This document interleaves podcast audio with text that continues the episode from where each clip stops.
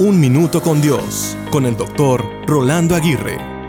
¿Has escuchado del término solemnidad? Esta palabra etimológicamente es un adjetivo que indica una rigurosa y estricta formalidad en la celebración de un acto.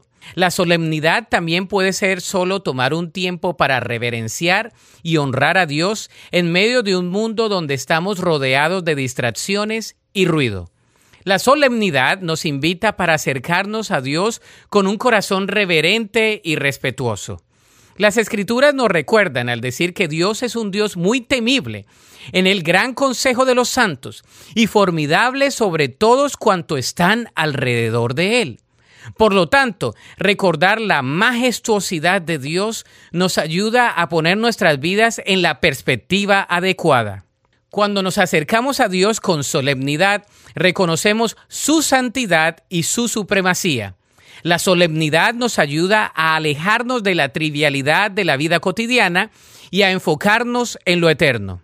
Nos recuerda que Dios merece nuestra adoración y reverencia en todo momento.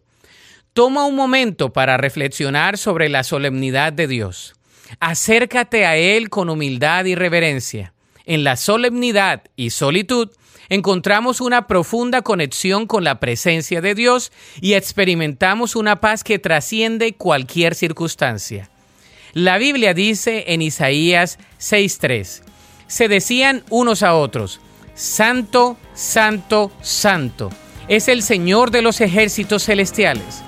Toda la tierra está llena de su gloria. Para escuchar episodios anteriores, visita unminutocondios.org.